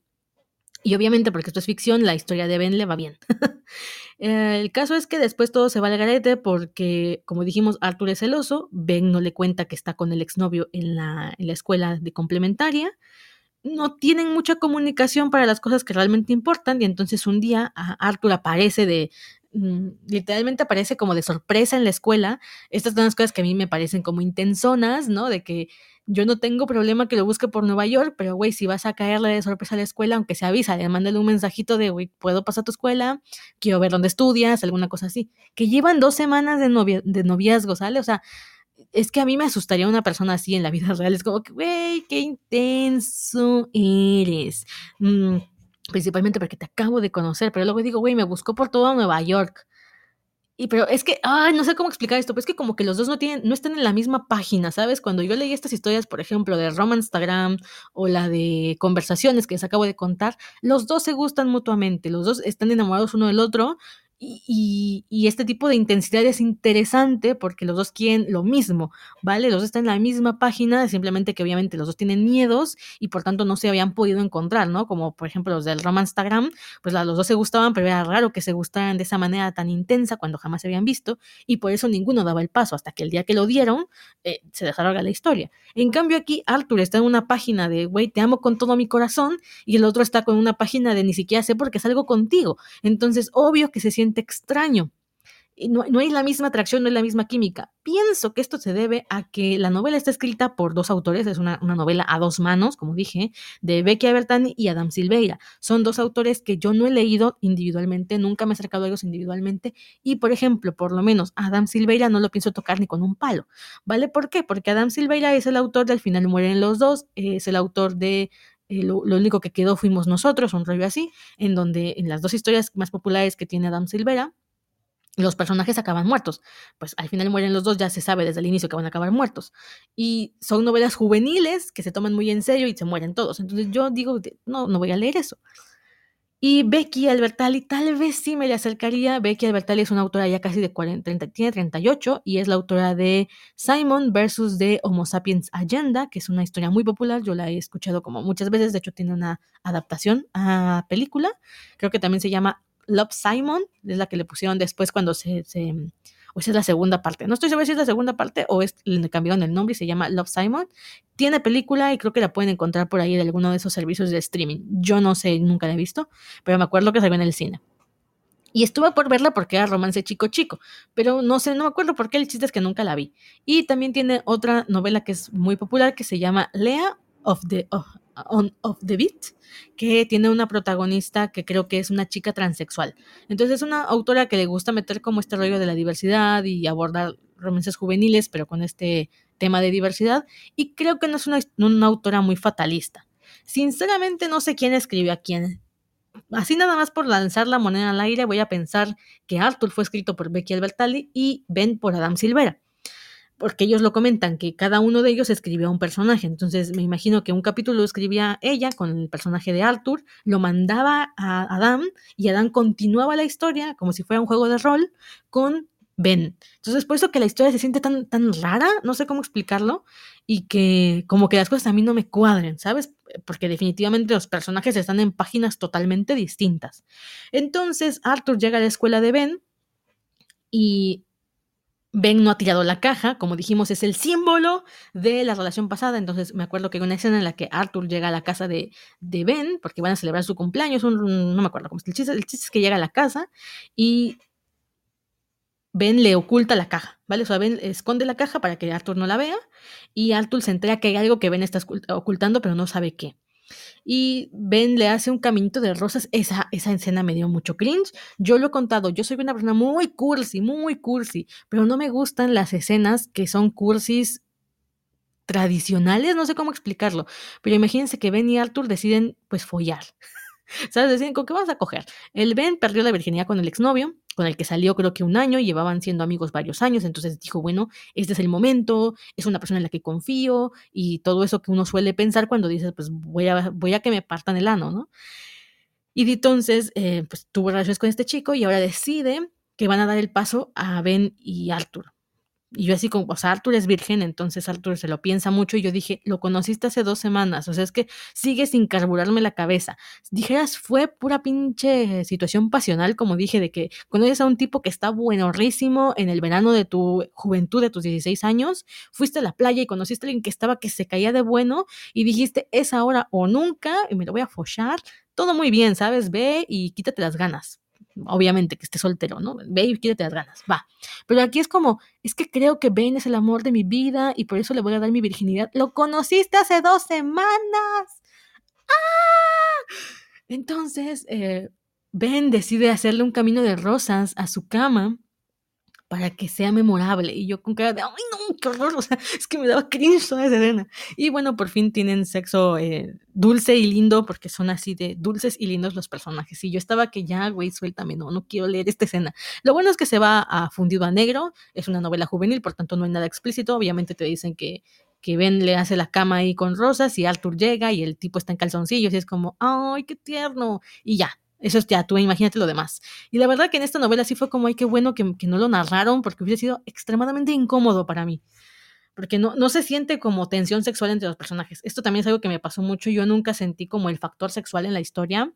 Como, no sé si es porque es literatura juvenil, porque eso también creo que me pasó con uh, Simon y, y Snow, pero no sé, en, el caso de Simon y Snow, yo por ejemplo, eh, ay, perdón, Simon y Snow es el mismo. El caso de Bass es que Bass está tan perdidamente enamorado y es tan lindo Bass que yo no tenía, o sea, Bass sí tiene pensamientos pecaminosos alrededor del Simon, o sea, es como que lo ve y el vato se está derritiendo por Simon y el día que se llegan a besar se dan un faje ahí terrible y yo así como, oh my god, o sea, es que ahorita Bass, si no estuviera ya medio muerto porque es vampiro, su alma estaría volando de aquí, ¿no? En cambio, con estos dos, yo nunca sentí como esa química. Mmm, o sea, era como, como una relación muy fría, no sé cómo explicarlo.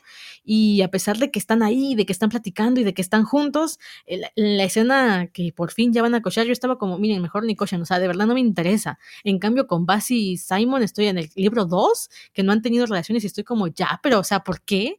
Simon, por el amor de Dios, put your fucking self together. Y fue, o sea, si es que yo, si yo tuviera ahí enfrente, tan perdido por ti, Basilicius. Ay, no, no, no, me da el estrés.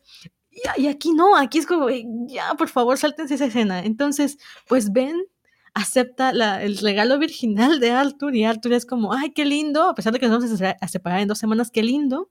Llega a la escuela porque pues ya entendemos que están en un estatuto de novios en serio, aunque no pueda ser en serio porque ni siquiera han hablado sobre lo que van a hacer. Dice Katy, Simon es güey y vas a estar enamorado. Sí, Simon es un pendejo, ¿sabes? Miren, es que no me quiero enojar ahorita porque voy a hacerle su reseña a Simon Snow y a Bass, pero es que lo que sea que toque a Bass me duele, ¿sabes? O sea, es que Bass me gusta tanto como personaje que nada más quiero que sea feliz. ¿sabes? Es, mi es, mi único objetivo durante la trilogía de, de esta mujer, de, de, de, toda la trilogía Carry On, que Bass sea feliz. Es mi único propósito en la vida. Pero hay una escena en el libro 2, ya, no voy a, no voy a spoiler a Simon Snow, ni a Bass pero vas, mereces algo mejor. Ok, sigo.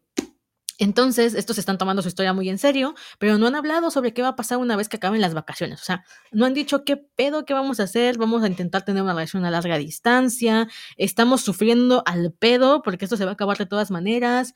Mm, O sea, es que creo que hubiese sido muchísimo mejor para la misma historia que hubiesen dicho algo así como, mira, tengo dos semanas, vamos a pasarnos la bomba y vamos a descubrir en el otro algo interesante que hacer. Tú supera tu relación pasada y yo encuentre, no sé cuál era el objetivo de Arthur, pero como vivir el romance que quería vivir. Y eso hubiese sido mejor que, que esta historia de entre es en serio o no es en serio. Bueno, chiste es que eh, Arthur llega a la escuela y justamente ese día, por cuestiones de la trama, obviamente, eh, el exnovio de Ben quiere hacer las paces con Ben porque el exnovio es como que, mira, sí sé que la cagué, pero teníamos una buena relación de amigos y quiero recuperar esa relación de amigos y que no sigas pensando que soy un hijo puta. Y la amiga que estaba como en medio también quiere que lo- los tres se reconcilien. Y Ben está como no, sí, no, al final acepta reunirse con ellos y entonces eh, el exnovio habla con él y como que hacen las paces y se abrazan. Y cha, cha, cha, chan, en ese momento aparece Arthur, ve que Ben está con el exnovio, obviamente piensa que, pues, que qué onda y lo que le reclama es me escondiste que estabas estudiando la misma, o sea, que seguías viéndote con él todos los días, no me dijiste que te estabas viendo con él todos los días. Y yo ya, Arthur capta que Ben no lo ha superado y entonces le hace la pregunta del millón y le dice, lo que escondías era la caja y yo la caja y Arthur así de, era la caja lo que estabas escondiendo y Ben así de, sí, era la caja y yo, no, la caja. Y ahí es donde termina su relación. No me acuerdo qué página pasa eso. Déjenme ver, déjenme ver si la subrayé por aquí. Ah, bueno, se pone todo pinche amargado el Ben. Sí, esto, a ver, página 275, ya no están juntos. Bueno, lo único decente, como dije, es la relación que tiene el mejor amigo de Ben con su novia y que supera su trauma de, del café por, por Samantha, que es, su, que es su novia. Pero imagínense que Ben anda todo pinche amargado, squinkle meco, y dice esta frase así todo. O sea, es que cuando se toman tan en serio, o sea, si te tomas en serio un personaje que sea cómico, ¿sabes? O sea, que sea tan exagerado que te des cuenta que está, que es para que te rías. Por ejemplo, no sé, ahorita me estoy acordando de Helga Gepataki, que es un personaje que me encanta de Arnold, que siempre está sufriendo por amor, ¿no? Entonces, hay un monólogo que tiene que dice, oh, estoy conociendo el, el- sabía que este momento llegaría, que este dolor eh, donde el ser amado se va con otra persona y tienes que verlo lejos de ti. Esta, esta es como, como esta tiranía del, del absoluto silencio y de la verdad, y es dramatiquísimo, a mis tiernos existenciales nueve años. Y dices, obviamente es un chiste, o sea, es, es una exageración que está para hacerte reír. En cambio, aquí es en serio, aquí el personaje de verdad está sufriendo en serio y es como, ay, ma, está así de que, mm, a ver dónde dice.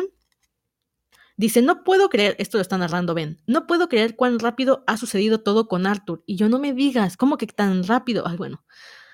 De extraños a novios a exnovios. Y yo, pues es que esa relación no tenía ni pies ni cabeza, hijo mío. En, en un mes se conocieron, se desconocieron, follaron, que se enamoraron, que no te crees. O sea, la parte en la que creo que llega un momento en el que se dicen te amo, dices, ay no, por favor, ¿por qué, ¿por qué se dijeron eso? O sea, ustedes no se aman, ustedes ni se conocen, coño. Insisto, no me, no me importa porque de pronto leo historias donde tampoco se conocen y se, y se enamoran y dices, ay, qué bonito, pero aquí no, aquí es como, todo es un sinsentido. ¿Dónde voy? No seríamos exnovios si Arthur no hubiera intentado sorprenderme. O sea, tú le escondiste que estabas viéndote con tu exnovio, pero es culpa de Arthur por no haberte avisado y llegar a sorprenderte. Es culpa de los dos pinches intensos, los dos a la verga. Pero así es él, alguien que da un paso extra, alguien que pone un aviso para encontrar un chico en una ciudad en la que él no vive, aun cuando no se quedará allí. Y yo, ¿ven? O sea, son pelotudos. Es- Esta es la única respuesta en toda esta historia. Sabía que no dudaría, de cualquier forma, declaró. Declara a Ben, ¿no? Declaró. Él se quedará solo una semana más, ¿verdad? Pregunta Dylan. Dylan es el personaje que les digo que es el único que vale la pena. Y contesta, o sea, ya o sea, imagínense, estamos en la página 277, queda una semana, queda una semana de, de que Arthur se quede en Nueva York. Ellos ya terminaron por, por lo, de, lo del exnovio. Y entonces sucede esto.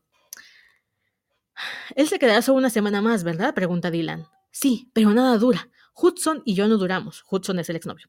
Arthur y yo no duramos. Harriet y tú no duraron. Harriet es la exnovia de eh, Dylan, que también era amiga. Ah, por eso es que terminaron no siendo amigos. Porque Harriet Hudson, em, Dylan y él eran cuatro amigos, pero se enredaron mutuamente. O sea, Harriet se enredó con Dylan y Ben se enredó con Hudson. De ser amigos pasaron a ser dos parejas. Y las dos parejas terminaron. O sea, y ustedes no durarán. Nada dura, le dice a, Dylan, que está con su novia, que es Samantha. Y dice, eh, Dylan hace un gesto hacia él y Samantha. No hay necesidad de que nos incluyas, Benninson. Dice, Dylan, solo digo, todos hablamos en grande como si el universo realmente nos estuviera preparando para algo épico, y luego todo termina. Si fuéramos todos un poco más realistas, no seguiríamos perdiendo gente. Samantha se pone de pie, y pues obviamente se siente incómoda y se va. Y entonces Dylan se enoja con él y le dice, amigo, ven, ¿qué fue eso?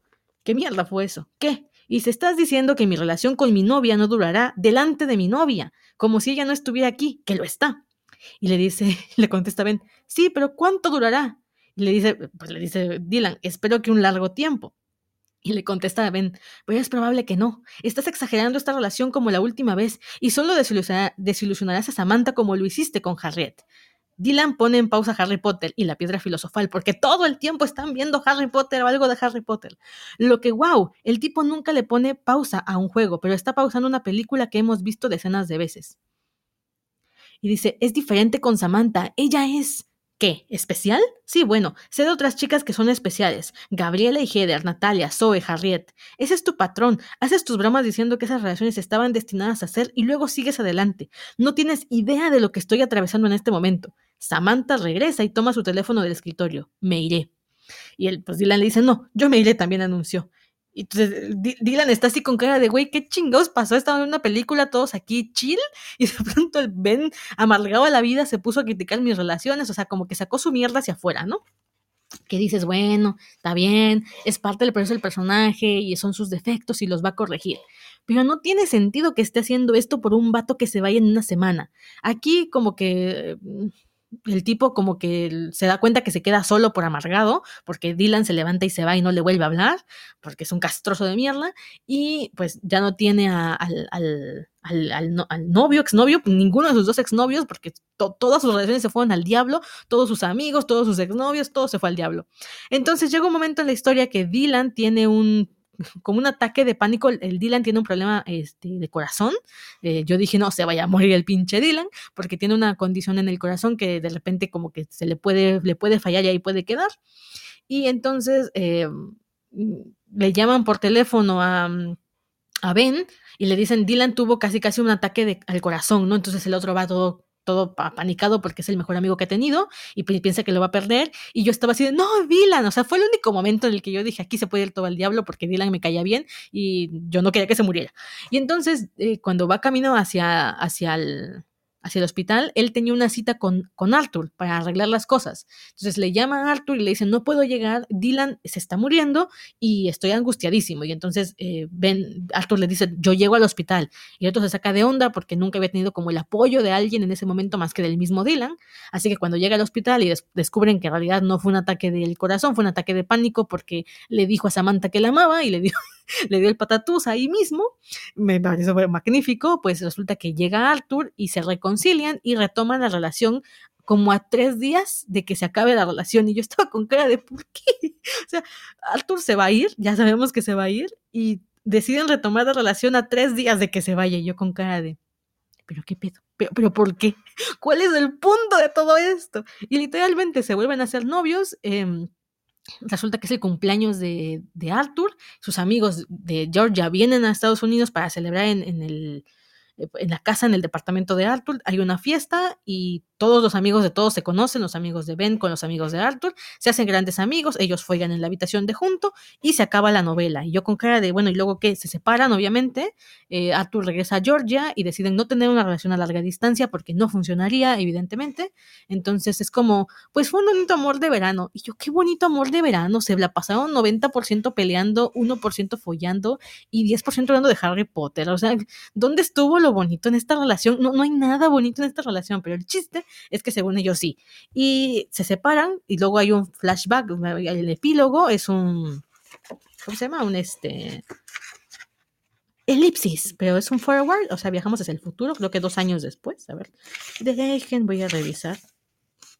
15 meses más tarde. O sea, ¿por qué ponen 15 meses más tarde? Pónganle un año y tres meses. Es como cuando hay un bebé. Se, se ve que no me gustó la novela, ¿no? Porque es como cuando hay un bebé y te dicen, tiene 425 meses. Ah, No mames, ¿cómo que? ¿Qué? Tiene 39 meses, tiene un 76 meses. Dame años, morra. Si pasa de 12 meses es un año. Aprende a contar. No entiendo por qué hacen eso con los bebés. Y bueno, aquí lo hacen con el epílogo, ¿no?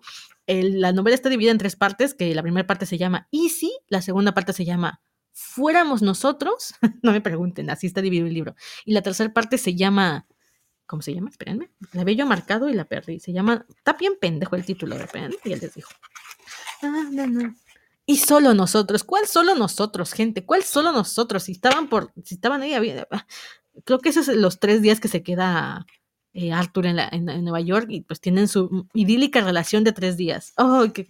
Bueno, viene el epílogo que se llama ¿Y si fueras tú? ¿Y si fuera yo? Y ahí introducimos esta canción. Espérense, se las voy a poner, aunque me la baneé YouTube. Luego YouTube me dice, "Eh, copywriting, me vale, me vale YouTube. ¿Dónde está? Espérenme. Y si yo no fuera yo. Se los voy a poner. Lo que tomo un poquito de café. Me la va a bajar el pinche YouTube, pero me vale.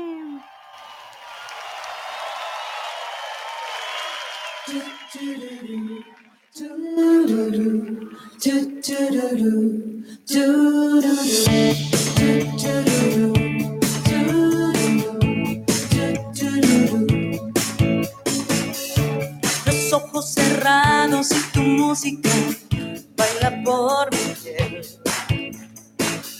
Ese juego de manos al despertar me hace tanto bien. Será un sueño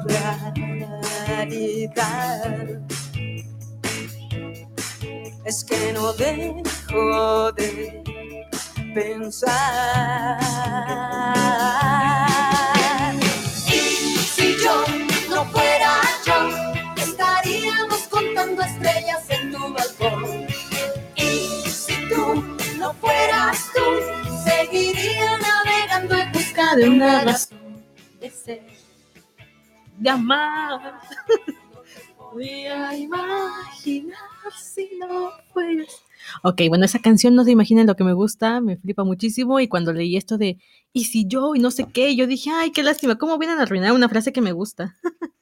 ay, ok, entonces el epílogo, que ya se llama Y si fueras tú y si fuera yo, pues te cuenta que ellos llevan 15 meses separados, o sea, un año y tres meses separados. Arthur está en Connecticut y Ben está en. ¿Cómo se llama este lugar? En, ben está en Nueva York. Bueno, ahí por ahí. Y Ben está iniciando una nueva relación y Arthur se volvió como un fuckboy. No sé si un fuckboy, pero sí como que anda, como que empezó a experimentar con otros chavos, entonces ya como que superó a, Ben y ahora este, son amigos, hablan por teléfono constantemente y charlan sobre sus ligues y Ben está iniciando una nueva relación porque parece que no puede estar sin una relación y Arthur está experimentando para vivir la vida loca lo entiendo muy bien porque al final es como, es un romance juvenil, es tu primer amor. Obviamente que lo ideal sería que tengan diferentes experiencias. ¿Qué pasó? ¿Sí va? Ah, vale. Va. Este. Ok, hay diferentes experiencias y por supuesto que es como, vale, vale. No se podían quedar juntos porque la, la, relación no tenía ni pies ni cabeza, pero por ejemplo, no sé, lo veo en Simon Snow, en, en Bass, y digo, si estos dos se quedan juntos de por vida, yo estoy feliz. En cambio aquí es no, no, ¿sabes? Es como, eh, y la calificaron como positiva, esta novela le dieron muy alta calificación porque era una novela realista. Y yo dije, ay, vamos con sus chingaderas de realismo, no quiero realismo, aunque en esta todo fue tan realista que fue insoportable. Entonces al final pues ellos acaban separados, tienen, son amigos por teléfono y la segunda parte de la historia, que es la que viene, la nueva novela que van a sacar estas dos personas, eh, no me acuerdo cómo se llama, pero va a tratar del reencuentro. Eh, Arthur tiene que volver a viajar a Nueva York porque va a empezar a trabajar en, no sé qué cosa de Broadway, entonces se le está cumpliendo el sueño, ya no sé cuánto tiempo ha pasado, eh, Ben está en una relación y Arthur también, nada más que Arthur tiene al, ex- al novio en Georgia, entonces tiene una relación a larga distancia y Ben está con su novio ahí, pero las cosas no están funcionando, un rollo así. Y ahora se vuelven a encontrar y pues es su segunda oportunidad. Y yo con cara de, eh, ya empezamos mal, porque Arthur tiene un novio a distancia y Ben está en una relación, pero ahí es donde vamos a volver a empezar con la historia de estos dos. No sé si la voy a leer, yo, yo creo que no, no, no, no, yo creo que no la voy a leer, no sé. Pero bueno, ustedes tienen el veredicto final, eh, se acercan a la novela, ya les dije en qué acaba, así que ustedes saben si van, van para ver si les gusta o no. A mí no me gustó, o sea, no hay nada que yo le rescatara a esta historia, nada. Es como, mira, está bien escrita, o sea, eh, dices, está ligera, es fácil de leer, mm, y, y ya, o sea, no encontré una sola frase remarcable, eh, no tiene ninguna prosa que yo dije, ay, esta frase me gustó. De hecho, tengo, a ver, tiene uno, dos, tres, cuatro post-its. Les voy a leer, el primer post-it ya se los leí, que fue el de el universo nos unió y nos desunió, y lo, subrayé, no, no porque me gustaba la frase, sino porque dije, oh, esta es una mamada. Y la otra frase que le subrayé fue la de Harry, donde dice que nada dura. Vamos a ver la otra que, que, que marqué, a ver qué dice.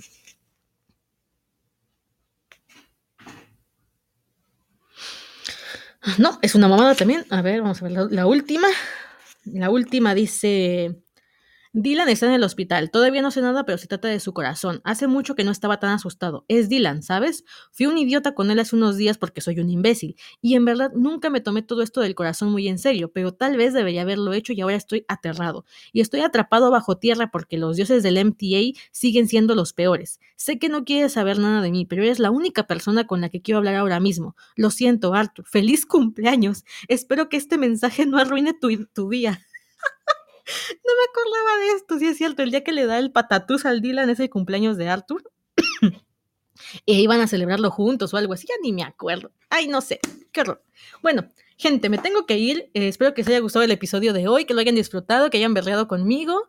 Y pues si llegan a leer y si fuéramos nosotros nada más porque Senpai dijo que no lo leyeran, etiquétenme, comenten, les diga, Gaby dijo que no y aquí lo estoy haciendo porque... eh, ya saben, hay hijos rebeldes, Kouhais rebeldes, pero si ustedes también opinaron igual de la novela, si igual dijeron, pero ¿por qué tiene tanto éxito? ¿Por qué tiene cinco estrellas? ¿Por qué a la gente le gustó?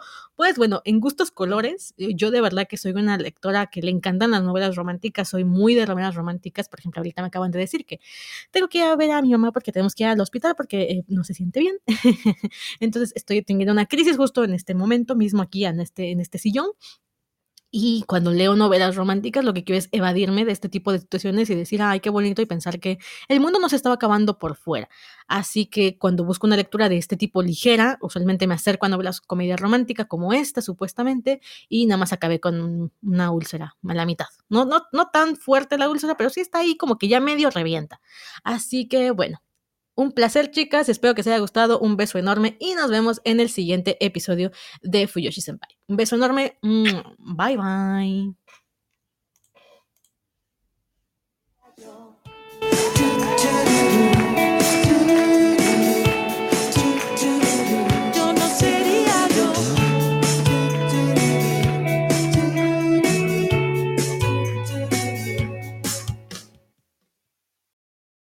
It's rare to find a gift that you know everyone on your list will love. That's what you get with an incredibly soft blanket from Miki Couture. With hundreds of different styles and sizes of Miki Couture blankets, you'll find a gift that they are sure to love every single day of the year. Shop the best deals of the season at MikiCouture.com. Best friends and Broadway superfans Jeff and Judy wait at the stage door every night to catch a glimpse of their idol Adina Menzel in the hilarious new comedy, Which Way to the Stage. But when a sexy stranger enters the scene and upends their friendship, Jeff and Judy have to go off book to rewrite their own finale. Called the best new comedy since theaters reopened by The Rap and zippy fun by The New York Times. Grab your best friend and see Which Way to the Stage at Signature Theater now through January 22nd. Get tickets at sigtheater.org.